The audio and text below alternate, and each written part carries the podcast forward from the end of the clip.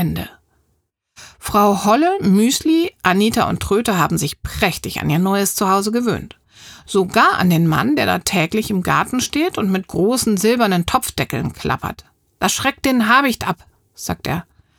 Ja, wenn es den Habicht abschreckt, dann ist es in Ordnung, sagt eine Frau mit einem schwarzwallenden Seidenmantel. Sie beißt genüsslich in ein Stück Rührkuchen. Nicht schlecht, schmatzt sie. Sieben Eier sind drin.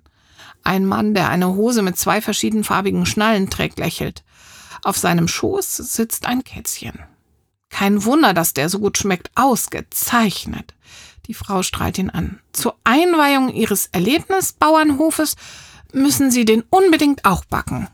Wann ist es denn soweit? fragt Mappa und angelt sich ebenfalls ein Kuchenstück.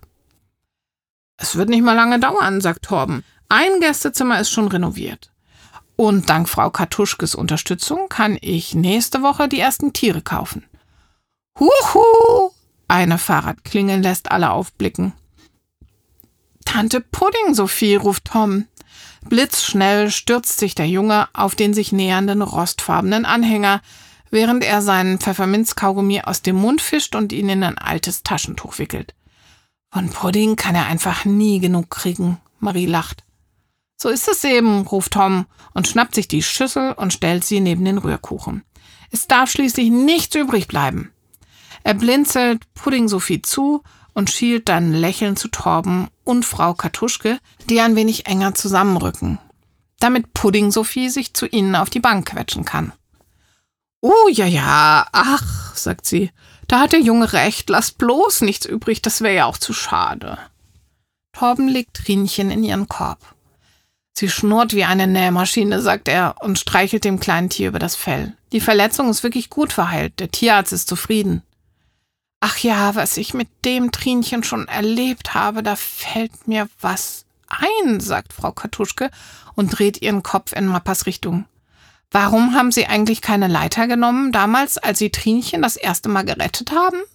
Mappa lacht verschmitzt auf. Tja, das hat mich der alte Köcher auch gefragt. Er macht eine kurze Pause. Dem Köcher habe ich gesagt, dass meine Leiter vielleicht zu kurz sein könnte, was auch stimmt. Aber Sie haben es gar nicht einmal versucht. Richtig, ich hab's nicht ausprobiert. Und warum nicht? fragt Tom, und auch die anderen Kinder kommen gespannt ein Stück näher. Mappa guckt jeden einzeln an. Nun sag schon. Eine knisternde Spannung liegt in der Luft. Die Wahrheit ist, sagt Mappa, Mappas lieben das Abenteuer. Und das wird immer so sein. Die Puddingschüssel ist leer und auch vom Kuchen sind nur wenige Krümel übrig. Auf der Picknickdecke unweit der Erwachsenen liegen die Kinder und blinzeln hinauf zu den Wolken. Nur der Kleinste schnarcht, zusammengerollt wie ein Igel. Plötzlich springt Marie auf. Da ist sie! ruft sie und zeigt auf einen winzigen Punkt, der sich langsam zwischen den Wolken voranschiebt. Hallo, Mama, hier sind wir. Die sieht dich nicht, sagt Tom. Die ist viel zu beschäftigt mit ihren Fluggästen und dem Tomatensaft und so. Ach was, sagt Mappa. Er legt einen Arm um Maries Schulter. Siehst du? Da blinzelt sie gerade aus dem Fenster. Alle lachen. Marie drückt ihren Bären, der in ihrer Tasche sitzt. Du bist überall, Vater im Himmel, betet sie leise. Und mit einem Blick auf Torben, der mit Frau Kartuschke um die Wette strahlt, fügt sie hinzu. Und wie es scheint, bleibt hier so schnell keiner mehr übrig.